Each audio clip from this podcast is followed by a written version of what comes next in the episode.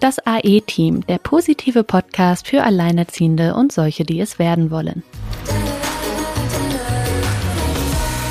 Hallo ihr Lieben und willkommen zu einer ja etwas besonderen Folge heute, nämlich mal wieder in eigener Sache, aber auch in großer Sache für euch. Und zwar geht es um ein neues Buch, das gerade rausgekommen ist, ähm, erstmal von Silke, aber hinter diesem Buch steckt noch ganz viel mehr, weshalb wir auch äh, Christina bei uns haben. Christina war nämlich schon, ja, war unser erster Gast damals im Podcast, ist jetzt schon irgendwie drei Jahre her. Ähm, ja, und Christina ist wieder bei uns und Silke und Christina erzählen uns heute ein bisschen mehr zu diesem Buch und dazu, was es da noch so äh, ja mit sich auf sich hat. Ähm, ja, Silke, ihr beide habt da ganz schön was ausgeheckt im Hintergrund und äh, uns erwartet da noch ein bisschen was. Vielleicht magst du einmal gerade ja einsteigen ins Thema und Christina kann sich ja gleich auch noch einmal kurz vorstellen. Erstmal ja herzlich willkommen hier. Ich freue mich, dass ihr beide da seid und ja, gib das Wort direkt an Silke weiter. Ja, vielen lieben Dank, Sina. Ja, das hast du so schön gesagt, in eigener, aber auch in nicht eigener Sache. Richtig, ich habe ja gerade, wer es mitbekommen hat, ein neues Buch veröffentlicht, veröffentlicht. Das heißt Flexibler Umgang nach Trennung. Das ist jetzt natürlich kein, sage ich mal, sexy Titel. das ist dem geschuldet, dass es nämlich zu einer Buchreihe gehört. Einer Buchreihe, die heißt Allein mit Kind. Da geht es um die Erfahrungen, aber auch um die Learnings, was man daraus so mitgenommen hat. Und genau, das hat nämlich, wie du gerade so schön gesagt hast, äh, zieht jetzt einen ganz großen Bogen. Es hat sich für mich sozusagen ein Zyklus abgeschlossen, als nämlich Christina unser erster Interviewgast war im Februar 2020 in diesem Podcast, war das auch genau der Tag, an dem ich sie eigentlich äh, einen Tag vorher erst kennengelernt habe, weil wir zusammen ein Seminar gehalten haben, das meint ein Money-Seminar, das dann auch leider durch Corona eine One, äh, also nur einmal stattgefunden hat. Und an dem Abend des Seminars haben wir tatsächlich oder einen Tag davor noch das Interview hier gemacht zum Thema Trennung, weil Christina ja auch Trennungscoach ist, aber auch selbst ähm, allein mit Kinderfahrung hat. Und einen Tag nach dem Interview, äh, dem, was wir geführt haben, haben wir Verena kennengelernt. Die ist auch noch mit bei der Partie, aber heute leider nicht dabei, weil sie äh, ja in der Festanstellung ist. Und deswegen, wenn wir vormittags aufzeichnen, ihr da leider die Hände gebunden sind. Die Verena Maie von den Pendelkindern, die haben wir nämlich dann einen Tag nach unserem Interview kennengelernt. Und daraus ist dann das Buch entstanden. Und bevor ich jetzt noch zu viele erzähle, äh, möchte ich erstmal, dass auch Christina sich vorstellt. Liebe Christina, ich bin total happy, dass wir es heute äh, wieder hier zusammengebracht haben und diesen großen Zyklus, der damals ins Laufen gekommen ist, jetzt im Prinzip abschließen. Schön, dass du da bist. Stell dich doch kurz vor. Ja, ich freue mich auch total und erst nochmal danke an euch beiden für die Einladung. Freut mich total, hier wieder dabei zu sein bei euch in einem Podcast, den ich auch wirklich sehr schätze. Ja, und kurz zu mir. Ähm, ich bin Christina Rinkel. Ich bin Trennungscoach. Das heißt, ich unterstütze Frauen und inzwischen auch einige Männer vor und nach der Trennung, da wieder in ihre volle Kraft zu kommen, das Beste aus der Trennung zu machen, wieder selbstbewusst zu werden, ja, mit allen Herausforderungen, die dazugehören, denn ich habe das alles selber durch nach einer sehr schwierigen Trennung mit Kind vor einigen Jahren. Ja, und gebe heute alles, was mir geholfen hat, weiter. Und äh, ja, darum ging es ja auch damals in unserem ersten Interview. Und äh, darum geht's jetzt letztendlich ja auch in unserer neuen Buchreihe, ja, dass äh, eben Silke Du darüber geschrieben hast und künftig auch andere Autoren, wie sie das Beste aus ihrer Trennung machen. Und das finde ich total spannend und, und äh, ja, lehrreich und interessant für uns alle, die das Thema betrifft. Und deswegen ist diese neue Buchreihe allein mit Kind wirklich eine, eine super Sache. Ja. ja, und äh, du bist ja die Mutter des Ganzen. Also du hast ja tatsächlich den, äh, den Lebensfunken da reingegeben. Es war nämlich so, dass wir saßen zu dritt zusammen, nachdem unser, ja, unser Seminar zu Ende war und äh, wir hatten noch die, oder Christina ist ja so die Netzwerkerin unter uns allen. Also wirklich, das geht so schnell. Sie hat geguckt, so, ach guck mal, da ist noch eine Verena. Ach guck mal, die wohnt gar nicht weit weg von unserem Veranstaltungsort. Ach komm, die laden wir doch ein, ja. Und äh, das, sie konnte leider nicht beim Seminar teilnehmen, aber sie kam danach noch auf einen Kaffee vorbei. Und dann haben wir da zu dritt gesessen und uns kennengelernt und haben so, ja, also uns mal über das Leben alleinerziehend unterhalten. Und da stellten wir nämlich fest, dass das so ganz unterschiedlich war. Und das, obwohl wir, ich sag mal, alle drei zu dem Zeitpunkt ja Bloggerinnen waren, also Verena mit Pendelkinder und du hast ja auch getrennt mit Kind äh, als Blog, liebe Christina. Und ähm, ja, auch alle so ungefähr gleiche Berufe, also journalistisch oder Design, ähm, Kinder im gleichen Alter, recht ähnliche Trennungserfahrungen und Geschichten, die wir mitgebracht haben.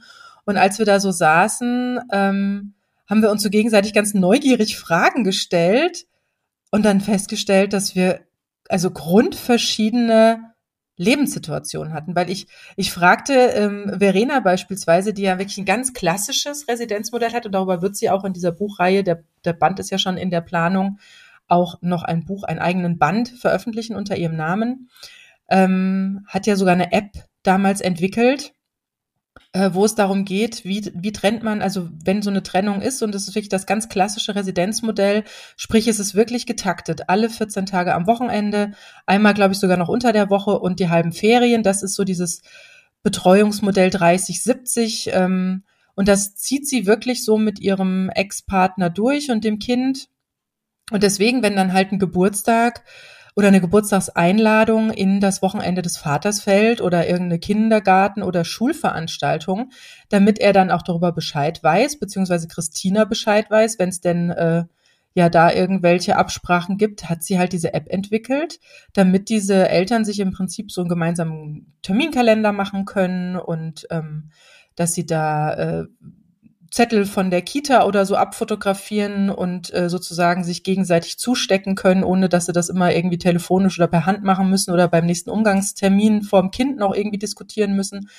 Und das fand ich ganz spannend, weil ich dachte nämlich damals, ich hätte ein Residenzmodell, also Residenz schon, weil die Kinder bei mir sind, größtenteils, also nicht im Wechsel gleichteilig, sondern aber mein Leben halt anders aussieht. Also alles hängt an mir, ja, das beschreibe ich auch in dem Buch. Ähm, jeder Kindergeburtstag ist meine Tätigkeit, jedes äh, Fest, das organisiert werden muss, ist meine Tätigkeit. Äh, dafür habe ich aber interessanterweise ja nicht den die vielen Abschiede. Ich habe nicht die vielen, sage ich mal, weißen Flecken im Leben der Kinder, wo sie halt beim Vater sind und ich, und ich nicht weiß, was sie machen. Vor allem so halbe Ferien. Im Sommer sind das ja drei Wochen.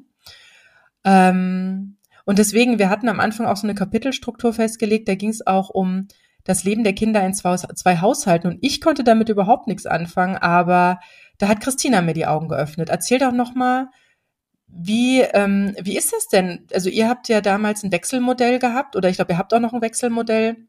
Und du hattest so nett gesagt, das ist so der Ferrari unter den Umgangsmodellen. Was hast du damit gemeint?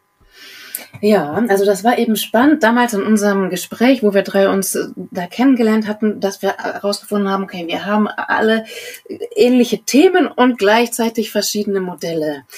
Und äh, ich war eben damals im Wechselmodell, das heißt, äh, unser Sohn ist, äh, ist quasi, äh, ja, äh, um es mal einfach zu sagen, eine Zeit am Stück äh, beim Papa und eine Zeit am Stück, Stück bei mir.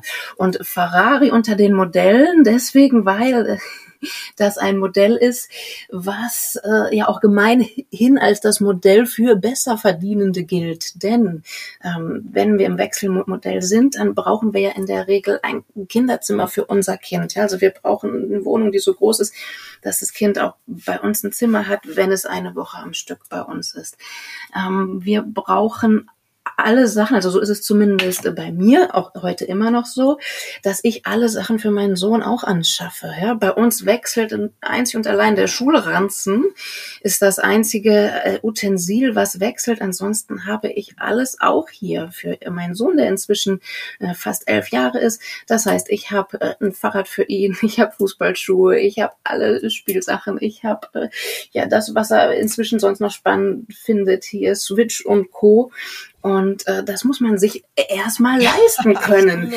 denn, denn äh, wichtig beim Wechselmodell ist ja auch der Aspekt, dass da in der Regel kein bis sehr wenig Unterhalt fließt. Ja? Mhm. Und äh, deswegen ist dieses Modell auch nach wie vor sehr attraktiv für äh, Eltern, die äh, sehr gut verdienen, weil es eben auch als Unterhaltssparmodell gilt. Ja? Mhm ähm, das, das aus, aus dieser finanziellen Sicht dazu. Die, das andere Teil des Modells ist halt eben, ja, dass, dass, dass wir im Wechselmodell wirklich nicht jeden Tag äh, den Alltag von unserem Kind und unseren Kindern mitkriegen. Also auch jetzt aktuell in dieser Woche ist mein Sohn äh, die komplette Woche beim Papa.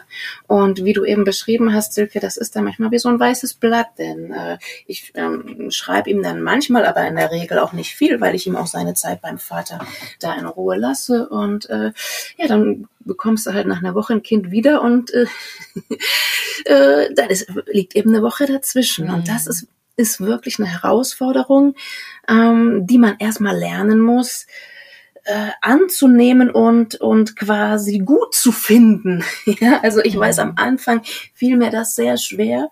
Inzwischen ähm, kann ich die Zeit genießen. Ich habe ja dann auch noch mit neuem Partner nochmal ein Kind bekommen. Also meine Situation hat sich inzwischen geändert. Aber so das eigene Kind eine ganze Woche nicht zu sehen, ist schon ähm, eine Herausforderung. In welchem, in welchem Alter fing ja, das, das an? Also wie alt war dein Kind, als das, äh, als das Ganze anfing? Weil ich glaube, das, ja, das spielt ja auch nochmal eine Rolle, ne? Also wenn man jetzt so ein mhm. Zweijähriges hat, wo man weiß, okay, das kann einem auch so gar nichts erzählen, ist ja. das ja auch nochmal irgendwie was anderes als, ähm, ja, wenn das Kind schon älter ist und dann nachher selber von der Woche erzählen kann. Oder es wird sich ja mhm. sicherlich auch nochmal ändern, dann, wenn irgendwann dann ein Handy einzieht und dass das Kind dann ab und zu sich mal selber melden kann, wenn es denn will, ne? Also, ja, ich glaube, ja. da sind die Etappen auch nochmal, aber ich glaube, das ist so oder so am Anfang erstmal schwierig, weil der andere ja, ja so gar nicht auskunftspflichtig ist, ne? Ja, ja, ja. ich glaube auch mit so einem Fünfjährigen, also ich weiß noch, wie du mir damals, ich habe das noch im Kopf, bei diesem Kaffeenachmittag erzählt hast, ähm, dass da irgendwie eine Klassenfahrt angestanden hat äh, in der Klasse deines Kindes, ich glaube vierte Klasse oder so irgendwas war das dann irgendwann später oder ich weiß nicht mehr genau, wann das war und dann äh, einige Mütter, die halt noch nie von ihrem Kind getrennt waren, dann irgendwie völlig am Durchdrehen waren und du dann einfach nur so ganz lässig sagen konntest, ja, so geht's mir jede Woche. ja, absolut, absolut. Da erinnere ich mich auch noch dran. Die Mütter sind quasi äh, ausgeflippt vor Sorge und oh, das Kind meldet sich nicht und oh, geht's ihm gut. Und äh, ja, das dürfen wir als äh, Wechsel Wechselmodellmamas oder halt als Mamas, die ihr Kind nicht jeden Tag haben, dürfen wir sehr früh, sehr früh lernen. Ja, das stimmt. Und äh, ihr habt eben das Alter angesprochen. Also aus meiner Sicht bringt dieses Modell für ganz kleine Kinder nichts. Ja, ähm, natürlich muss man immer auf jede individuelle Situation schauen, äh, aber wenn das Kind wirklich noch klein ist, sich noch nicht äußern kann, äh, vielleicht auch noch gestillt wird, was auch immer, ja, dann ist das aus meiner Sicht nicht das Modell der Wahl. Sowieso, ja. das Modell muss immer, muss immer zur jeweiligen Nachtrennungsfamilie passen. Äh, bei uns ist es halt so, dass ich mit meinem Ex-Partner, dass wir quasi noch im selben Ort wohnen. Das macht vieles leichter. Äh, auch bei diesem Modell ideal ist, wenn man sich auch noch gut versteht, wenn man noch gut kommuniziert, äh, ist aber auch nicht immer der Fall. Ja, bei uns war, wie gesagt, die Trennung auch sehr schwierig. Und ähm, ja, also man muss immer auf die auf die individuellen Rahmenbedingungen schauen, ob es passt oder nicht. Und im Idealfall ist ein Modell auch dann gut, finde ich, wenn es angepasst werden kann.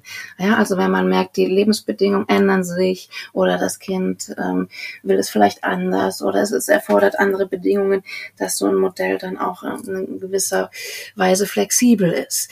Das ist ja, aber nicht. Das funktioniert ja nicht, wenn es gerichtlich festgelegt ist. Absolut, oder wie läuft das da? Absolut. Das wäre jetzt genau das das mhm. nächste gewesen, was ich gesagt habe. Und so, so ist es bei uns tatsächlich auch. Also bei uns ist das alles gerichtlich festgelegt. Und das ist in einigen Familien, äh, das ist nicht das, was man sich wünscht, so diesen Gang vors Gericht. Andererseits geht es in vielen Fällen nicht anders. Ähm, Gerade, ähm, ich erlebe das sehr oft, wenn ähm, ich Kundinnen oder Kunden habe, die aus toxischen Beziehungen kommen, dass dann Absprachen oft nicht möglich sind, dass man dann die Hilfe vom Gericht braucht mitunter. Mm. Ja, und. Ähm, ja, ich habe gerade eine ganz spannende Geschichte gehört. Da ging es nämlich, ach, das hatten wir doch letzte Woche. Ach, irgendwann, äh, warte mal.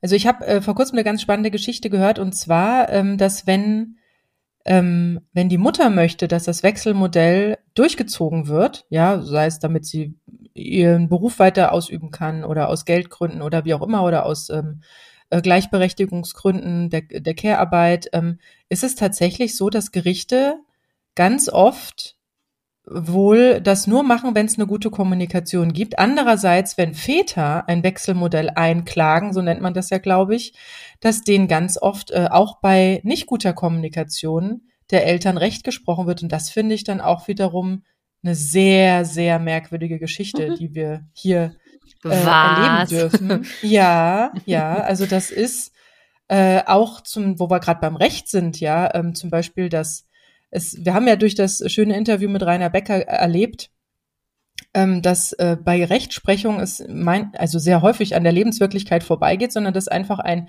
Stereotyp entweder erfunden oder kreiert oder äh, einfach in die Welt gesetzt wird, äh, der nicht wirklich für alle funktioniert und daraufhin Recht gesprochen wird. So ist es beispielsweise, ich habe auch ein Kapitel zum Thema Finanzen und den Besonderheiten, die nämlich genau so einen flexiblen Umgang, wie ich es habe, ähm, mit weniger Betreuungszeit als die 30-70 vom klassischen Residenzmodell. Es ist nämlich so, dass die Düsseldorfer Tabelle auf dieser Betreuungseinteilung 30-70 aufgebaut ist. Sprich, habe ich weniger Betreuungszeit. Ähm, also der Vater nimmt das Kind vielleicht nur 20 Prozent oder 10 Prozent. Bei uns ist es im besten Fall mal 15 Prozent im Monat. Ähm, dann bekomme ich nicht mehr Geld. Ja, und ich denke mhm. gerade du, Sina, da ja. äh, dich würde ich jetzt natürlich auch ganz gerne noch ins Interview mit reinholen. Du hast ja gar keinen Umgang, das hast ja. natürlich den schwarzen Peter gezogen, ne? Ja, was die Berechnungsgrundlage angeht, auf jeden Fall, ja. Ja. Definitiv. Also ja, also es hängt halt alles an dir. Also was mich ja auch aufregt, ist ja auch das mit der Steuerkarte. Also mit welchem Recht hat derjenige denn äh, das Kind auf, also zu, zu, ja, zur Hälfte auf der Steuerkarte? War ich mache alles alleine und habe das Kind nicht mal komplett auf der Steuerkarte. Ich meine, klar, okay, das ist jetzt für den Kinderfreibetrag dann gedacht, wobei wir ja bei mir aktuell äh, wird ja eher das Kindergeld ähm, ja zur Berechnung herangezogen. ist, ist ja im Endeffekt. Abgezogen. Ja, genau. Mit welchem Recht? Ne, wo ich mir immer so denke, warum genau darf der sich die Hälfte davon einbehalten und vom Unterhalt ab, abziehen? Der tut doch nichts. Der hat doch gar keinen Umgang, ne?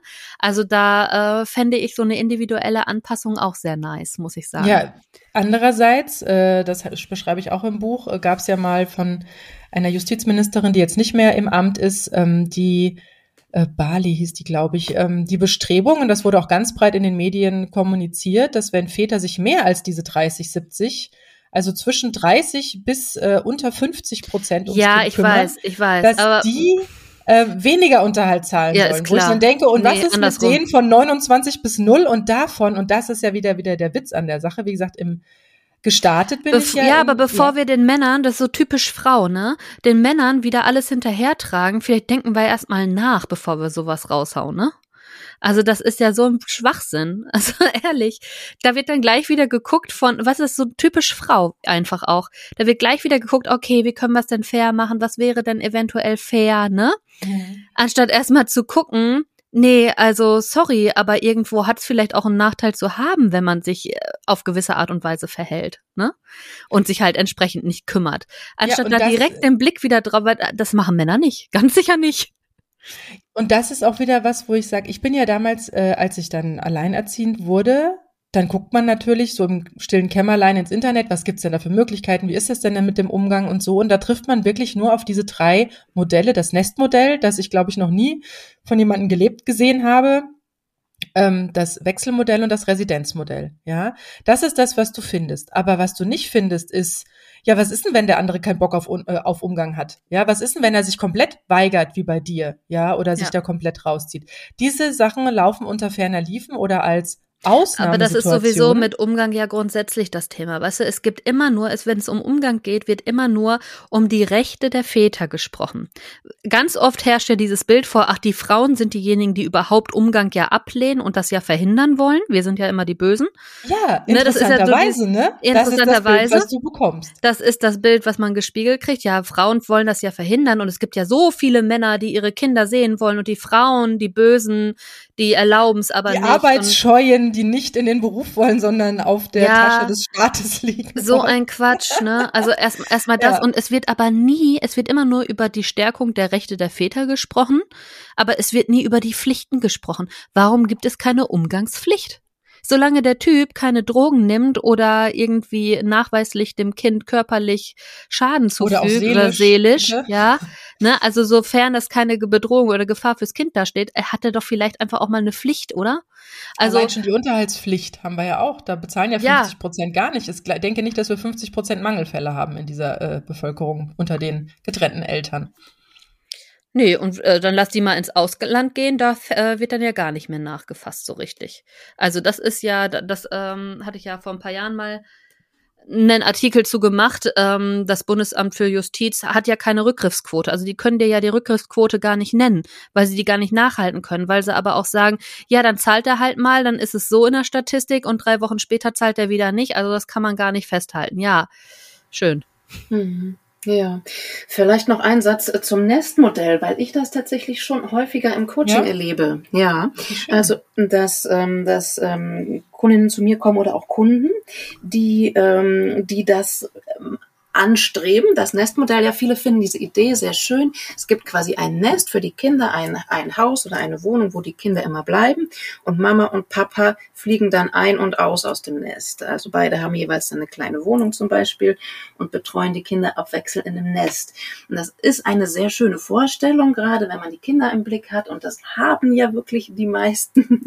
Und äh, denken, von außen kann man denken, was, was das für eine schöne Idee ist, dass die Kinder so ihr gewohntes Zuhause behalten.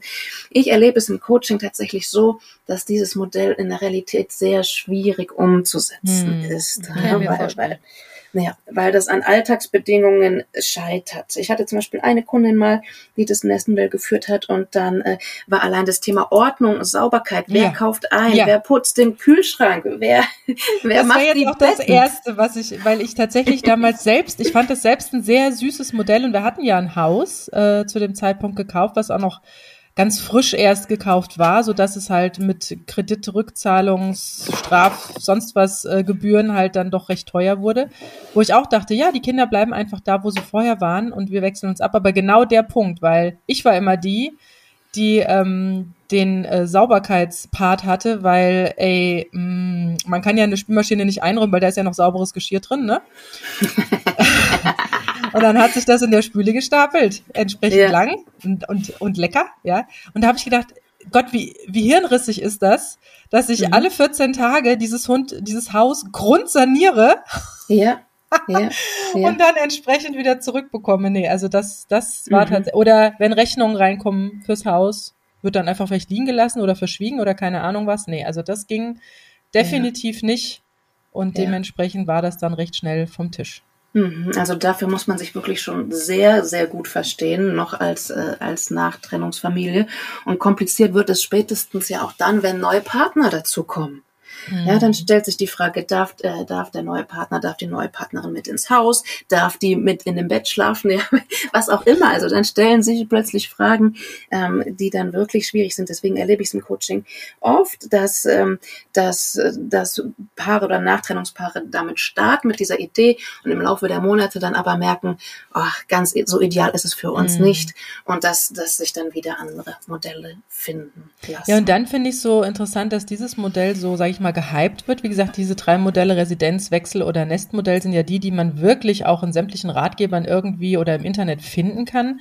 Aber sowas wie, ähm, wie gesagt, ich hatte ja auch so Wortfindungsstörungen, als ich dann merkte, ich habe kein Residenzmodell nach dem Nachmittag mit Verena und ich dann erstmal selber überlegen musste, Gott, was hab ich denn dann überhaupt? Ja, dann mhm. hatte ich ja so Worte wie unregelmäßig bis gar kein Umgang, weil auch diesen Fall hatten wir schon, dass äh, über ein halbes Jahr gar nichts mehr mit Umgang war. Es ist natürlich dann wieder was anderes, wenn der Partner dann doch wieder mal die Kinder nimmt und dann ist man ja doch nicht mehr der ganz ohne Umgang, so wie bei Sina das jetzt ja beispielsweise ist. Und so bin ich dann irgendwann im, im Wort flexibler Umgang gelandet und das ist halt unter ferner Liefen. Also das findet ja in den Medien oder politisch überhaupt nicht statt. Und dann habe ich tatsächlich, bevor wir jetzt ähm, die Bücher sozusagen mal eingeplant haben, ja nochmal äh, recherchiert in meiner gut, äh, gut alleinerziehenden Facebook-Gruppe, die jetzt ja Tara über 10.000 Frauen, vor allem die reine Frauengruppe schon als Mitgliederin hat. Ja, und dann fragte ich mal so, wie ist das denn bei euch? Und ich war jetzt eigentlich ziemlich sicher, dass als vorherrschendes Modell das Residenzmodell mehr oder weniger klassisch genannt wird. Aber nein, es ist tatsächlich vorherrschend, war eher flexibel, so vielleicht mit einmal im Monat, nur man weiß nicht wann. Das ist ja so auch das, was meinem Modell, was ja keinen Modellcharakter hat, entspricht.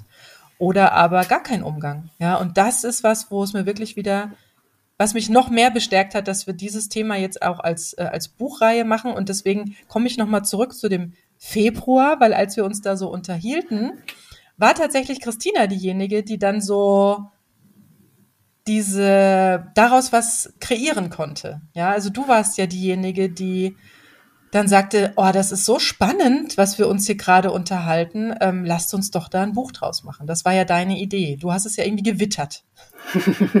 ja, weil, ja, weil wir eben wirklich diese drei verschiedenen Modelle haben und ich gesagt habe, komm, lasst uns das aufschreiben. Was ist, was ist trotzdem gleich für uns? Denn das erlebe ich im Coaching auch immer wieder, äh, auch wenn die Modelle unterschiedlich sind. Es gibt ja manche Kernthemen, die uns alle betreffen nach der Trennung. Ja, zum Beispiel wollen wir wirklich in der Regel alle, dass es unseren Kindern gut geht, dass die eine gute Kindheit haben nach der Trennung.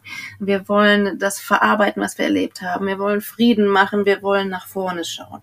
Und gleichzeitig gibt es halt eben aber enorme Unterschiede, so wie ihr das gerade auch schon besprochen habt, eben in diesen Modellen und in der Alltagsgestaltung. Ja, das heißt, alleinerziehend oder getrennt erziehend ist nicht gleich, sondern ist je nach individueller Situation eben auch immer verschieden. Und das wollen wir ja abbilden, auch mit unserer Buchreihe.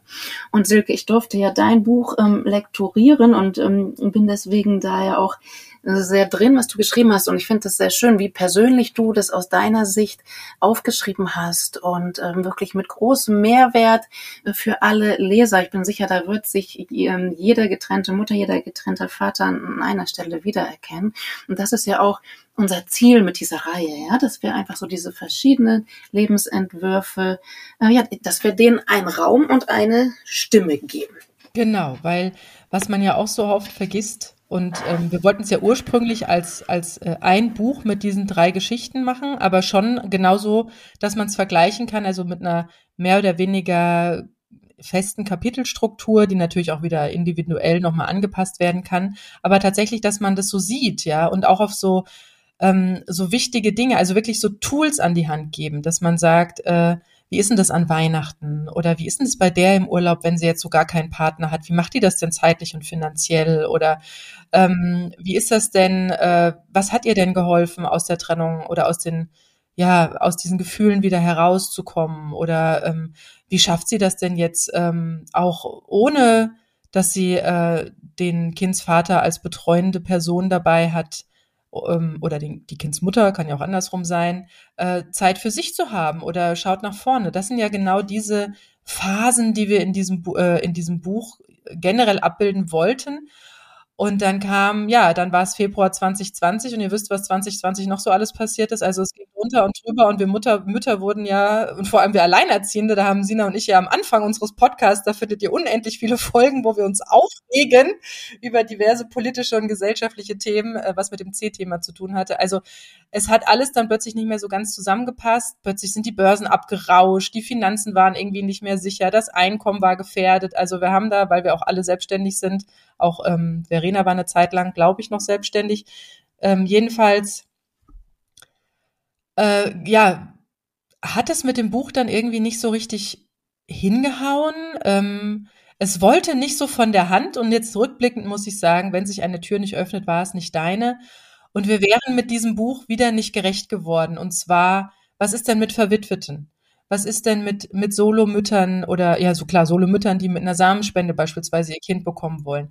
Die wären ja alle in dieser Reihe, oder was heißt Reihe, in diesem Ursprungsbuch ja gar nicht abgebildet worden.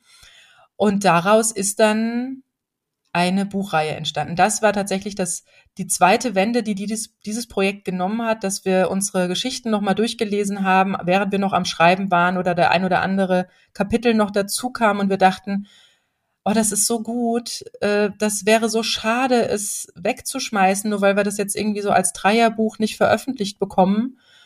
Und ähm, da gibt's ja dann auch Schwierigkeiten. Wie ist es mit der Abrechnung? Dann gibt's Querelen vielleicht. Oh, ich habe aber mehr Werbung gemacht als du. Ich brauche jetzt mehr von den Einnahmen und so weiter und so fort. Auch wenn man sich wirklich gern hat, so wie ich Verena und Christina ja wirklich sehr gern habe. Aber ich sag mal, bei Geld ist es immer so ein bisschen kritisch.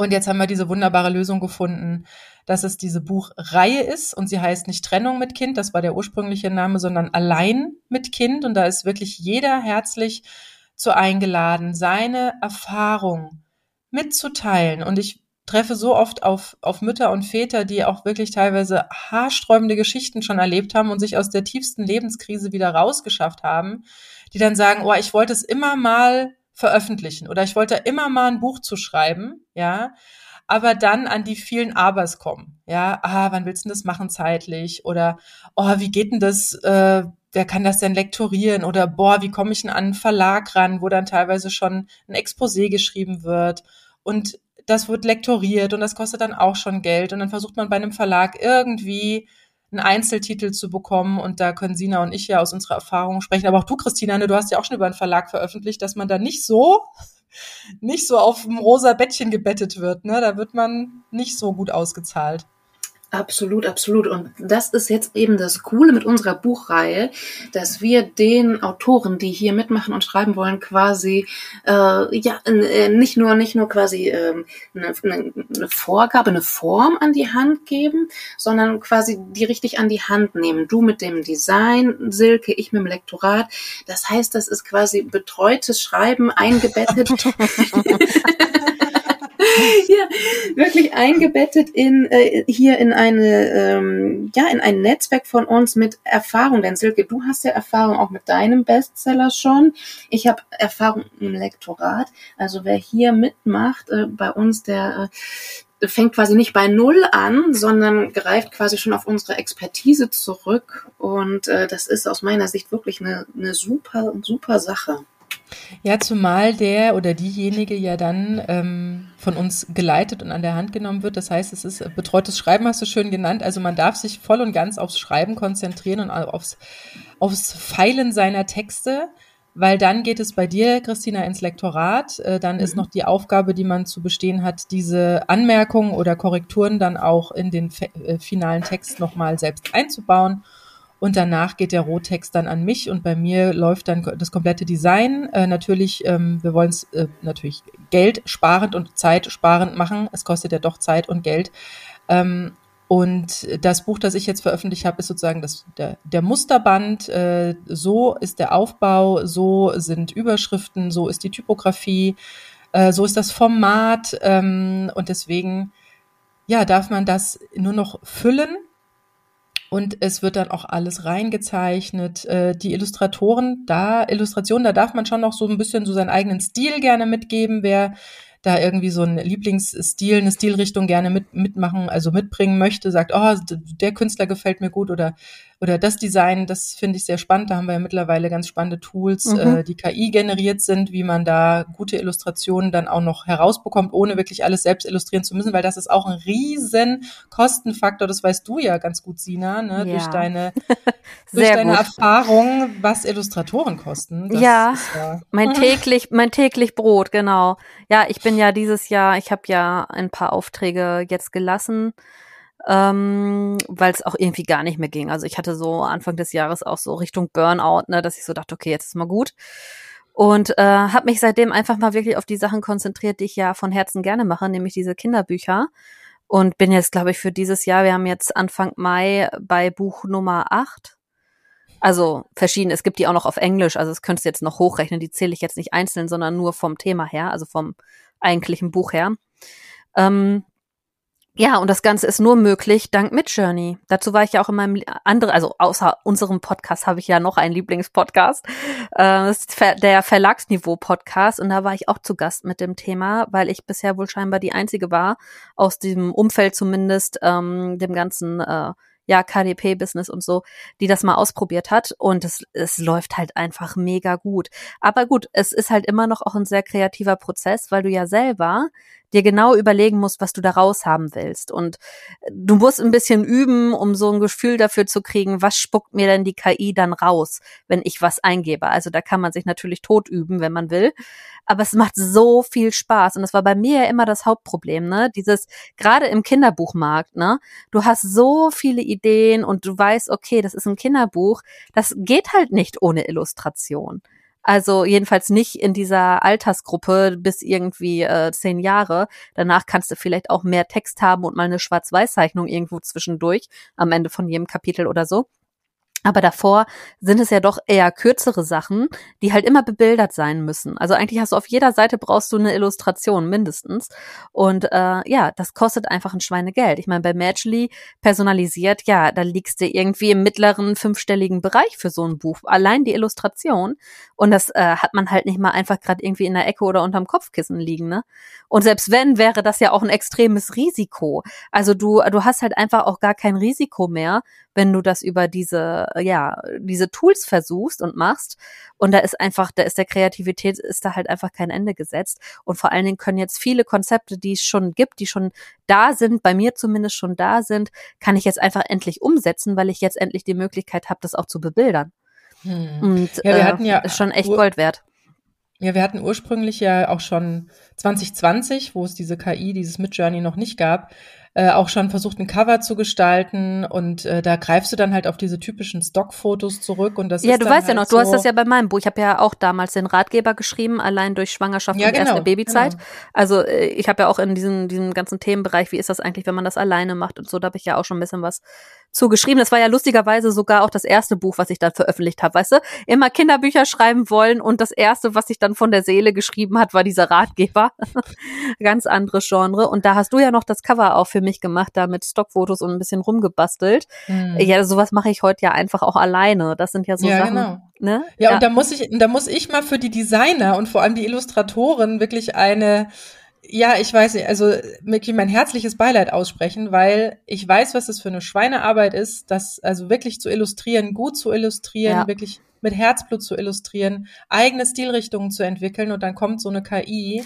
Ja, ich möchte da was noch, da möchte ich auch noch was zu sagen, weil ähm, das es war auch bei mir am Anfang erst so ähm, emotional so das Thema, wie ich jetzt mich da positioniere. Aber ich muss auch dazu sagen, ich selber habe ja vorher auch selbst illustriert. Ne? Also ich habe ja die ersten fünf Kinderbücher auch selber durchillustriert und weiß auch, was das für eine Arbeit ist. Ich habe mir Ende 2019, wo es Midjourney schon gab, ich aber noch nichts davon wusste, noch ein iPad angeschafft, um da äh, hier mit Procreate und so zu arbeiten. Habe das erste Buch, was dieses Jahr erschienen ist, auch noch selbst illustriert. Also ich weiß auch, was dahinter steckt. Und dann auch als Schreiberling. Du hast das Pendant dazu mit ChatGPT. Also auch, auch wir Schreiberlinge, also auch das, womit ich ja eigentlich mein Geld verdiene. Äh, theoretisch könnte man auch da sagen, ja, sind, wir sind jetzt genauso äh, wir stehen, wir stehen genau auf der gleichen Position wie auch die Illustratoren, weil wir werden vielleicht ein Stück weit überflüssig.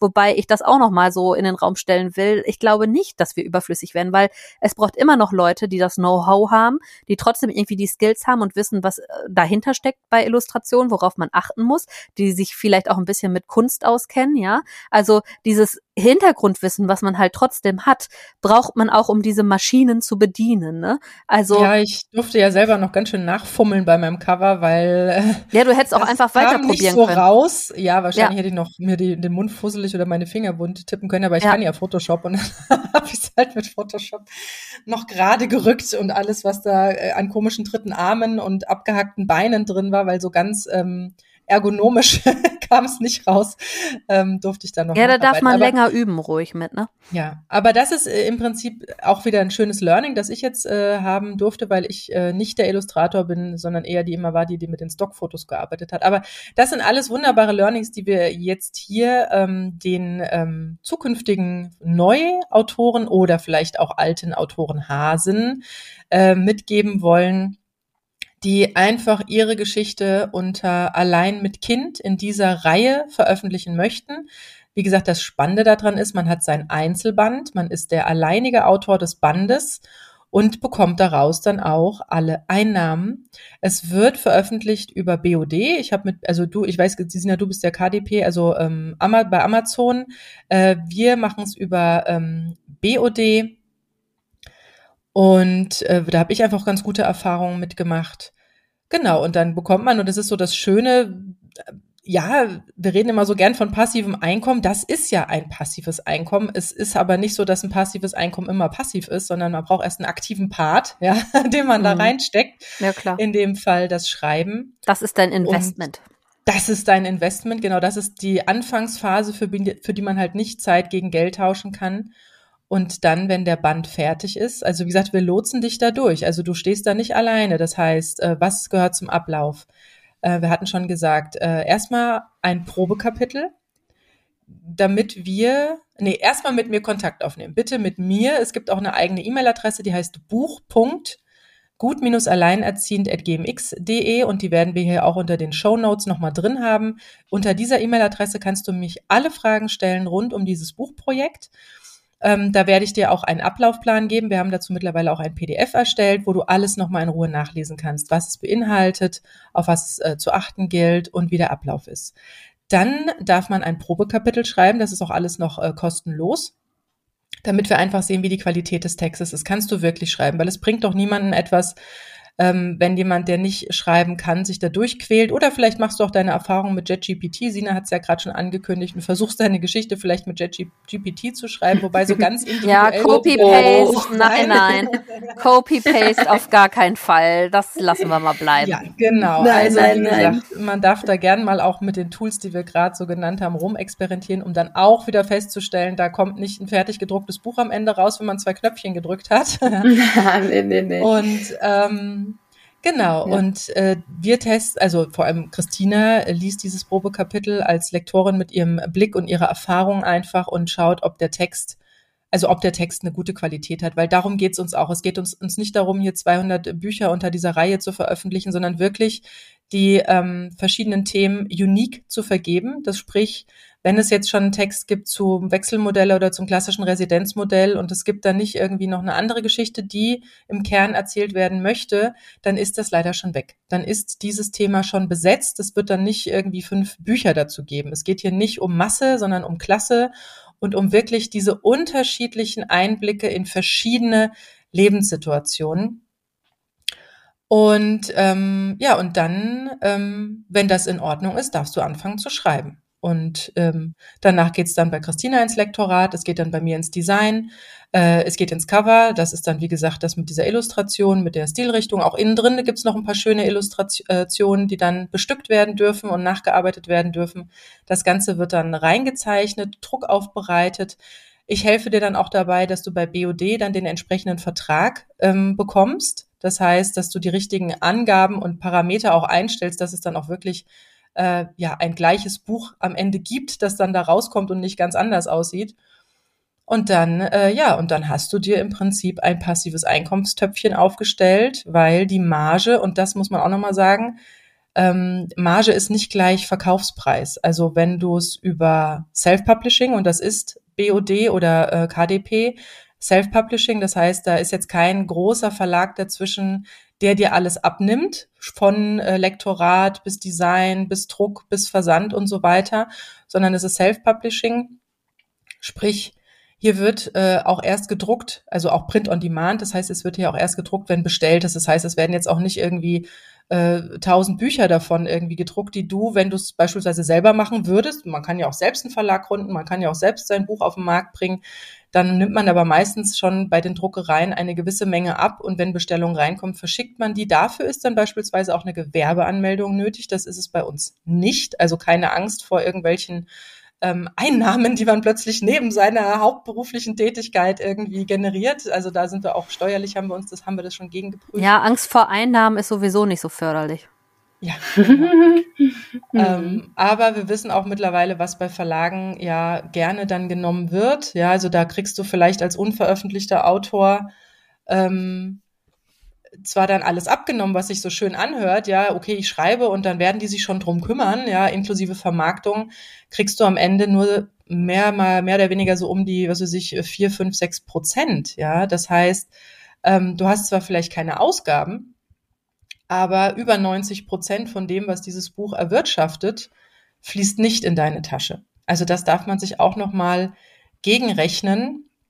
Es ist natürlich so, dass Christina und ich es nicht äh, umsonst machen, weil wir auch einfach von was leben müssen, nicht wahr? Sondern wir haben uns da einen ganz fairen Preis ausgedacht. Ähm, ja, und es ist ein Investment in dich, also und es ist eine Geschäftsausgabe, die man auch wieder steuerlich geltend machen kann. Das heißt, es ist kein Hobby, es ist kein äh, keine, keine, keine Urlaubsreise oder so, sondern es ist wieder was, was du auch steuerlich geltend machen kannst. Also das darf man sich dann auch nochmal äh, ja, vor Augen führen. Und jetzt habe ich ganz viel gequasselt. Christina, willst du mhm. noch was zu dem Buch sagen? Ja, wichtig ist für alle, die es interessiert, äh, dass das Buch eher eine eigene ISBN-Nummer hat über BOD. Das finde ich auch ganz spannend. Ne, das heißt, es ist dann wirklich überall problemlos erhältlich. Und ähm, ja, und wirklich eine super Sache. Und aus meiner Sicht vom Lektorat her, äh, ihr müsst jetzt keine Angst haben, dass ihr da jetzt perfekt äh, Nobelpreismäßig schreiben müsst. Es geht uns einfach nur darum, dass ihr äh, klar schreibt, dass, dass ihr eure Gedanken, eure Situation verständlich zum Ausdruck bringt und dass ihr einfach was zu sagen habt. Darum geht es, ja, dass euer Text gut lesbar ist, dass er interessant ist, dass der Spaß macht zu lesen. Das ist so unser Anspruch daran. Und äh, die ersten äh, Probekapitel sind ja bei uns schon eingegangen und ich muss sagen, da war echt auch was Gutes dabei. Ähm, und ja, deswegen bin ich gespannt auf all die Bücher, die jetzt da äh, in, in, den, in der nächsten Zeit das Licht der Welt erblicken. Denn ein Buch ist nach wie vor immer noch äh, eine super Visitenkarte, ja, etwas, wo du wirklich dich und äh, deine Geschichte zeigen, präsentieren kannst. Es soll, es, das ist mir mir auch noch wichtig, es soll dann nicht um rein therapeutische Schreiben gehen. Ne? Also wir, wir alle haben äh, eine Trennung. Ein bisschen hinter Wortwitz darf auch sein. Ne? Mehrwert ja. für andere finden. Naja. Mehrwert für andere, das ist das ja. Stichwort. Denn ja, wir haben alle eine Trennung hinter uns. Ja, das, da waren auch heftige Sachen dabei, äh, bei mir genauso wie bei anderen. Ähm, wenn du das alles für dich verarbeiten willst, ist das eine super Idee. Schreib das dann bitte für dich ins Journal oder geh ins Coaching damit, arbeite das auf. Die Buchreihe ist nicht allein dafür gedacht, dass du dir alles von der Seele schreibst oder dein Ex-Partner äh, quasi in die Pfanne haust, ja, darum, darum geht es nicht, sondern wirklich um Mehrwert. Was willst du anderen mitgeben, die in dieser Phase sind? Was sind deine Learnings, die du aus deiner Geschichte ziehst?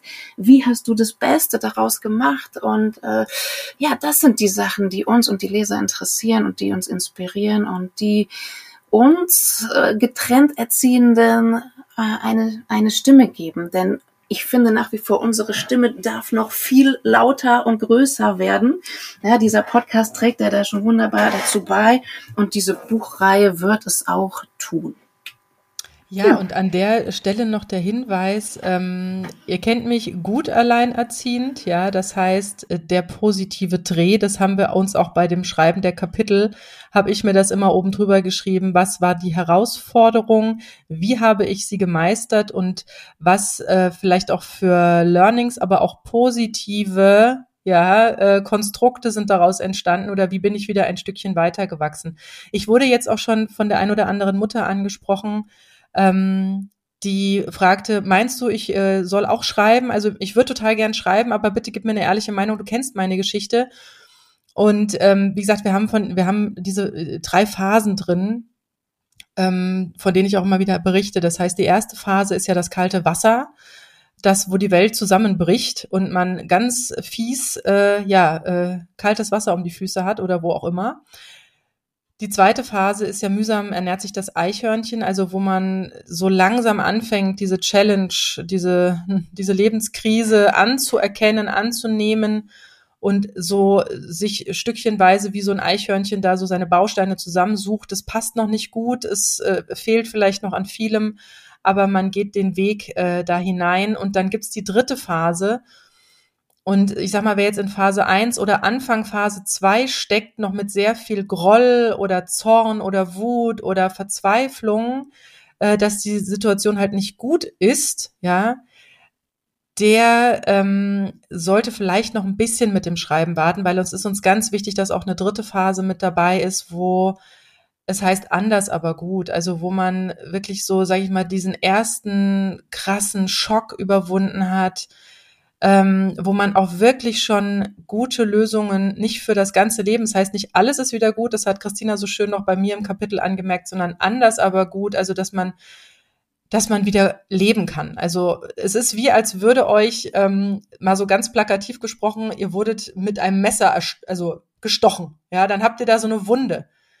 Und ich sag mal, Phase 1 und Anfang Phase 2 wäre, ihr könnt nur über diese Wunde reden, aber wir wollen ja wissen, wie sie geheilt ist. Ja. Das ist uns noch ganz wichtig. Da schaut noch mal und seid kritisch bei euch selbst, weil ich glaube, die Geschichte wird noch viel, viel besser, wenn, ähm, ja, wenn du halt nicht in dieser Anfangsphase steckst. Und das ist, glaube ich, auch das, was Christina gerade mit therapeutischem Schreiben meinte. ähm, das darf äh, ein bisschen mehr aus der Vogelperspektive auch gesehen werden. Ja, ja. Was ich damit meine, das hat auf jeden Fall Raum, ja. Also wenn du jetzt zuhörst und du bist gerade noch in der Phase eins oder zwei nach der Trennung, gib dem Raum. Sage ich dir auch aus Coaching-Sicht. Nimm dir ein Journal, schreib das für dich auf, lass die Gefühle fließen, schreib das raus. Denn ja, Trennung ist heftig. Das wollen wir auch nicht beschönigen. Trennung mit Kind oder mit Kindern ist äh, immer noch mit einer der krassesten Sachen, die du hier erleben darfst. Ja? Und das soll raus für dich. Äh, schreib es auf, schreib es dir von der Seele. Schreiben ist eine der besten, der besten Möglichkeiten, um das zu verarbeiten.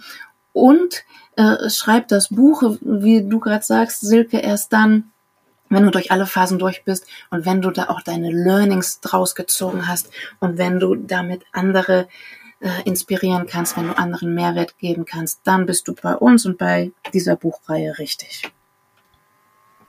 Genau, das, ähm, ja, jetzt, ich glaube, jetzt haben wir alles äh, erzählt, was es zu erzählen gibt. Äh, Sehr schön. Sina, hast du noch irgendeine Frage so als Wie viele Bände, nicht? so wie viele Bände habt ihr, schweben euch da so vor? Wie viele Modelle? Ja, es ist ja nicht nur Modell, mhm ähm, sondern generell allein mit Kind. Und ich glaube, da werden wir noch ganz schön überrascht werden. Also ja. Wir haben jetzt jetzt ja immer so ganz straight auf dieser Umgangsmodelle-Schiene am Anfang ja überlegt, weil es daraus ist ja dieser Grundgedanke entstanden. Und wir haben jetzt tatsächlich, was Christina schon sagte, den, das ein oder andere gute Probekapitel schon bekommen, wo wir jetzt weiter in die nächsten Steps reingehen nach Ablaufplan.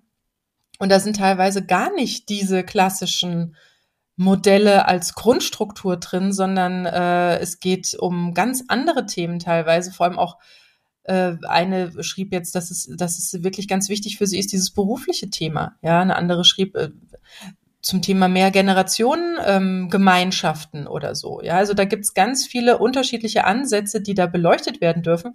Und deswegen freuen wir uns einfach ganz äh, ja ganz entspannt darauf, was zu uns kommt. Ja, also wer denn da sich jetzt berufen fühlt, ähm, seine Geschichte zu veröffentlichen. Und ich sage euch, es ist so geil, wenn man zum ersten Mal sein eigenes Buch in Händen hält, ja, mit allem drum und dran, mit Namen auf dem Rücken. man kann es blättern, man kann es verschenken, man kann es zeigen. Es ist wirklich, äh, es hat tatsächlich bei dem Schreiben, und bei mir sind es jetzt ja acht Jahre her, nochmal einen ganz großen Verarbeitungsprozess wiedergegeben. Es gibt Kapitel, bei denen ich wirklich wieder Rotz und Wasser geheult habe. Und da denkt man sich so, boah, die redet doch schon so viel über das Thema Trennung, ja. Aber wenn man das schreibt, so wie Christina das sagt, ist das nochmal ein ganz anderer Prozess, das mal in Worte zu kleiden und auszudrücken. Ähm, dementsprechend ist es sowohl das Schreiben ein Mehrwert, wie gesagt, als auch ein Mehrwert, weil du danach daraus später deine eigenen Einnahmen generieren kannst. Und ähm, ja, es einfach so selbstwertstärkend ist, wenn du dem einfach eine Möglichkeit gibst. Und ich hatte jetzt schon auch eine, die sagte, ähm, weil wir hinten auch noch ein Kapitel haben, ein Angebot für dich. Also wer jetzt beispielsweise wie Christina schon, äh, schon Trennungscoach ist oder äh, ich mache ja auch schon ganz viel andere Dinge, so wie auch arbeiten, wie ich will. Also wer im Prinzip auf dieser beruflichen Schiene auch schon das so weit transformiert hat, dass er diesen Mehrwert auch beruflich weitergibt, was er aus der Trennungserfahrung oder generell aus der Lebenssituation die letzten Jahre gezogen hat, ja, welche Lösungen er da hat oder sie hat darf das gerne einfügen und da hat mich wirklich schon eine kontaktiert, und gesagt, was, was ist denn damit gemeint mit dem Kapitel? Dann habe ich ihr das halt erzählt, dass, dass man da im Prinzip noch so ein bisschen Eigenwerbung machen kann für Angebote, die im Prinzip da weiterführend sind nach diesem Band. Und da ist sie gleich eingeknickt und sagte so, oh Gott, oh Gott, oh Gott, nee, also äh, unter so großen äh, Stars, wie sie sagte, will sie da gar nicht auftreten mit ihrer Geschichte. Und da sage ich einfach nur, Stars.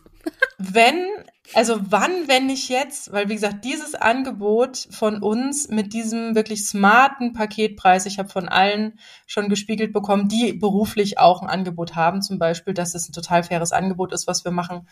Ähm, und es ist ja auch nicht jede Arbeitsstunde da berechnet, weil wir auch einfach diesem Projekt auch wieder unser Herzblut und unsere Aufmerksamkeit und Energie geben wollen. Aber es muss einfach doch ein bisschen was bezahlt werden. Wie gesagt, in einem Verlag laufen über 90 Prozent deiner Einnahmen weg. Und davon wird dann entsprechend der Designer bezahlt, davon wird entsprechend die Druckerei bezahlt oder der, der es am Ende vermarktet oder die Werbung oder was auch immer, ja. Das darf man sich nochmal vor Augen fühlen. Das ist, äh, nur weil man es kann, ist es, ist es nichts wert, sondern es ist so schön, dass wir das hier im Bundle anbieten, dass du dich wirklich aufs Schreiben konzentrieren kannst und alle anderen Probleme werden sich lösen, ja. Und die musst du nicht alleine lösen. Dafür sind wir da. Und deswegen sage ich, wer tatsächlich jetzt so ein leises Kribbeln in den Fingern hat und im Kopf oder in der Wirbelsäule oder wo es bei euch sonst so kribbelt und ihr sagt, oh, ich hätte da ja schon Bock drauf, ja, probiert's einfach aus. Ja, probiert's einfach aus, kommt mit mir in Kontakt, schreibt ein Probekapitel, beweist es euch selbst, ja? Ist es gut von uns bewertet am Ende oder ähm, sollte man es realistisch betrachten und schreiben ist vielleicht noch nicht deine Sache. Man kann da auch reinwachsen. Man kann ja auch äh, mit mehr Schreiben auch mehr ähm, ähm, Expertise darauf entwickeln. Also wie gesagt, wenn, äh, wann, wenn nicht jetzt, ja, weil wie gesagt, dieses Angebot gilt jetzt. Und genau, das ist im Prinzip alles, was wir ja heute zu diesem Projekt schon mal verraten wollen. Mhm. Ja, sehr schön. Sehr gut. Vielleicht mögt ihr noch einmal die Adresse sagen, wo man sich melden kann. Das war, glaube ich, buch.gut-alleinerziehend.de, ne? Genau, Beziehungsweise at gmx. alleinerziehend at gmx.de. Genau. Das ist im Prinzip so wie meine gut-alleinerziehend Adresse nur mit Buchpunkt vorne dran. Aber ihr kriegt mich auch auf allen anderen Kanälen. Also bitte jetzt fangt nicht an und sagt, oh, ich habe ich hab die Adresse vergessen. Äh, bitte, ihr kennt mich über, äh, ihr könnt mich anschreiben über unsere, unsere Podcast-Adresse. Ihr könnt mich anschreiben über Insta-Account. Ihr könnt mich anschreiben über, über Facebook oder über den Blog. Ja, ihr könnt mich auch über den Blog anschreiben. Im Blog findet ihr auch ganz unten im Impressum auch nochmal meine generelle äh, gut alleinerziehend Adresse. Das heißt, es gibt tausend Mittel und Wege. Und liebe Sina, wie ist denn nochmal unsere Podcast-Adresse? aeteampodcast at gmail.com. oh, ich vergesse es jedes Mal. Herrlich, ja. Ja, hat Spaß gemacht. Genau. Christina, wie, wie finden wir dich? Magst du auch nochmal sagen, wie wir dich erreichen?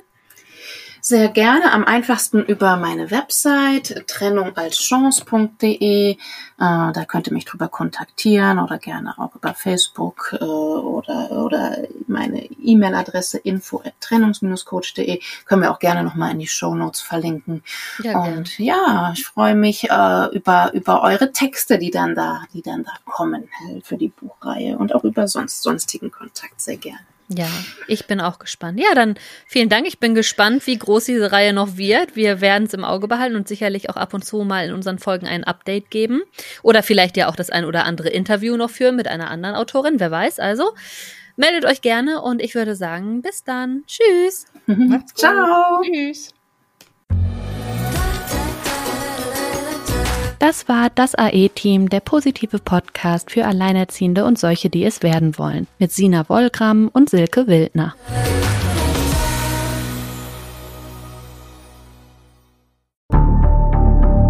Wie lange kann ein Mörder sein dunkles Geheimnis bewahren? Wann bekommen die Angehörigen Gewissheit und die Opfer Gerechtigkeit?